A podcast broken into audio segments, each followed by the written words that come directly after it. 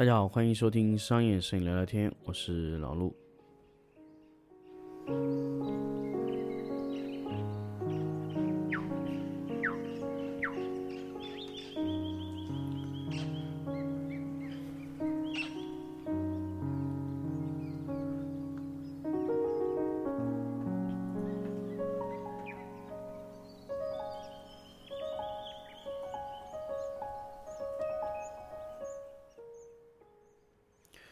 欢迎大家收听新的一期商业摄影聊天。那么这一期呢，来跟大家聊一聊关于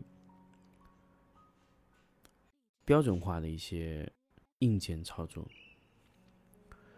那么其实上期呢，跟大家分享了 MSN 的幺二零零 Pro 这个灯的时候呢，其实刚好也想跟大家分享一下关于呃标准化的一些东西。其实一直在说标准化，标准化，其实。到现在这个时期，所有的硬件厂家都已经帮我们制定好了标准。那么，标准的这个产品呢，其实你想去把一个拍摄流程标准化，其实是很容易的。其实我们可以去设置几个工位可以标准化输出。那么，当然，标准化的输出有标准化的任务。那么在这么多年下来呢，其实拍摄鞋子啊，它是非常非常容易标准化的，所以呃，我们可以利用啊标准化的方式去把一些东西固定下来。比如说拍摄白底的产品，因为现在其实大部分的鞋或者说什么产品，由于它的拍摄单价很低。他都会尝试去把很多的东西把它标准化下来做。那么，比如说咱们拍一套鞋子，现在是六十块钱左右一套，那么能做吗？我觉得是可以做的啊。那么拍摄呢，其实更多的是有一套流程。那么首首先，你相机是连机拍，或者说用卡拍，我觉得这个都不无关重要的。那你连机拍也好，用卡拍摄也可以。那么，呃，不管你是以什么方式去把它拍出来的，那么只要你在输出的时候，这个标准是固定化输出的，就没有问题。那么，其实如果你想要成本很低的拍摄，那如果你的标准化已经形成的时候呢，那么其实你根本就不需要连机。那么其实连机拍摄更多的是弹性质的。如果你已经变成标准化的制度去拍摄的时候，其实根本就不需要去做这个事情。所以一个东西从非标准化到标准化，它要经历的就是一个叫什么呢？长期的重复劳动，它才能得到一个标准化的产品啊。那么。今年开始，我会去做更多的固化。那么，拍摄的一些白底啊，其实很多的白底拍摄啊，都已经完全可以呃固定化下来。那么，从男鞋这个角度上面来说，基本上就是顶灯、背景灯、右侧的补光灯和前侧的反光板三个灯加一个板组成的结果。那么，如果这个效果不好，我们可以再增加一个跳伞。当然，这个跳伞是可有可无。那么固定好之后呢，其实就是几个角度的问题。那其实今天呢，其实想跟大家分享的更多的是关于呃硬件吧。其实硬件很多时候，你们要在固定这个硬件是这样的操作状态下呢，其实更多的是需要嗯。更多的是需要一些硬件的支持，像金贝、神牛这段时间，它都支持了叫模式化存储。也就是说，比如说你有一个 Q 七的影闪器啊，我们以金贝为例，如果你有一个 Q 七的影闪器，你可以使用金贝的软件连接上这个 Q 七的这个影闪器之后呢，你可以呃。存储，比如说你，你在 C H 一频道下，你灯当然是不会变。你比如说 C H 一的频道灯是 C H 一 Group A、Group B、Group C，这是第一组的拍摄工位。那么第一组的拍摄工位呢，你不需要任何操作，你只需要把你的灯切换在什么呢？切换在这个模式上，你只要选中这个 A P P，选中第一个，你比如说存储为一号白底工位的设置，那 C H 一自动会用这个你连接上的这个引闪器，自动把。什么 CH 啊，这些全部会同步上去，啊，它可以反推，把你的你在程序里存储的那一个东西直接反推上去。那么这个有什么好处呢？我在之前节目中说了，你在拍摄不同的鞋子会有不同的布光要求，那么其实就是光比的变化。比如说你拍白色的鞋子，你需要存储一个白色的控制模组；那么如果你拍黑色的鞋子，你需要。你只需要存储一个黑色的控制模组，那么光笔只要直接切换就可以了。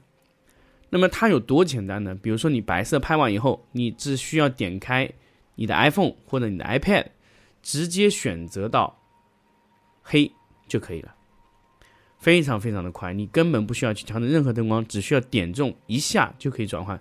这个我觉得是在任何时候上都可以去设置完成的。那你的模式就非常非常非常快的去选择。那你你因为测定过以后，你的灯光已经被固定下来，所以可以 A B 的不停的转换。这样的话，这个速度就非常快了。这个就是我们在未来有可能会去用到的标准化输出的模式。那么这种功能在存储、导入和导出中，其实它使用的已经非常非常的成熟了，可以说。虽然说闪光灯它会每次启动它会跑偏，但是你基本上你通过这个，如果你这个灯是不动的情况下，你给它写入程序以后，那么你的程序永远是存储在哪一端呢？存储在遥控器这端。遥控器存储在哪里呢？存储在你的 A P P 里面。只要你的 A P P 不动，那么你完全都没有变化。当然，最好的方式就是你存储完成之后再截一个图。万一你的 A P P 被删除或者怎么样，哎，它这个就不会有这种问题啊。那么，因为现在金贝它的控制器还没有呃备份这种功能，所以如果你的程序被不小心删除了，那么里面的东西都会没有啊。这个就是呃咱们在控制这个 A P P 的时候啊，就是需要做到的一些东西。那有没有办法导出导入？这个我到时候会。会再去想办法去看看有没有新的一种模组去去去控制这个东西。当然，最方便的方式就是不停的切换不同的模式去拍这些固定化的拍摄模式。好，那么这种模式呢，其实我们是在呃明年啊，就二零二一年会去大量的尝试的。我们会去尝试，呃，首先我们会从鞋这个类目去突破，非常非常便宜的去执行。我们看看能不能，呃，做出一些一些一些一些更好的一些方式去做，啊，那么这个是我，呃，在这种非常低价的阶段上能不能执行的一种尝试啊。那么当然，这个就是要配合到硬件中的不停的载入的，呃，载入不同的配置参数来达到的。那么这个东西转换到 LED 上面也是同样成功的，因为闪光灯呢它是固定到不动啊，那么 LED 其实也可以做到。那么其实闪光灯和 LED 的呃呃差距是不会太大的，所以其实这种模式呢，你不管是在闪光灯上控制也好，或者说在呃 LED 上控制也好，都很重要，就是你要保证它的数据的安全性啊。好。这个呢，其实就是我想给大家去分享的关于标准化的输出的一个情况。那么这个东西呢，其实我记得我去年在做 SOP 数据化影棚或者数据化标准化的这个节目里面，有一个听众会给我问啊，他说一定要有个软件。其实。其实我觉得任何的软件啊，它都不重要，关键是在你的硬件和你的软件要执行能连得上。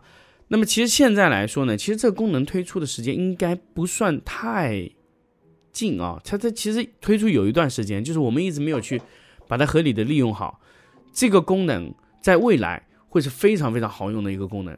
呃，这个功能我记得是推出是在金贝开发出了 LED，呃的模组的时候，它就直接有了这个储存的功能。我记得应该是今年的啊，二零二零年的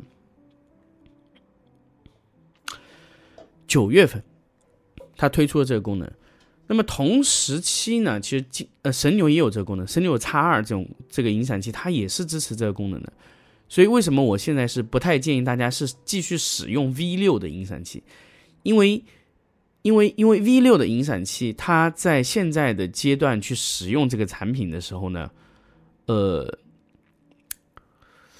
可以说现在的 V 六啊，它整个使用的这个状态，它其实已经不符合未来你要标准化的一些操作了。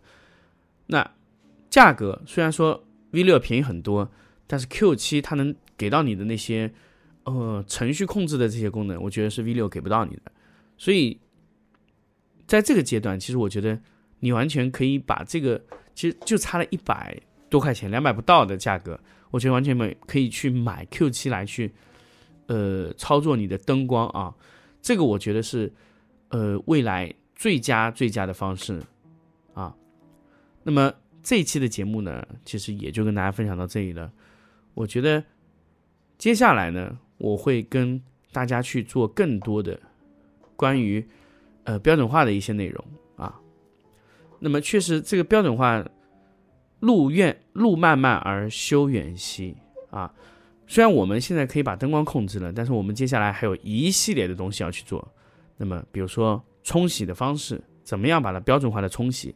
那么色彩管理又怎么做？输出到哪个平台？怎么样把这个图片以最快速的方式上传给用户？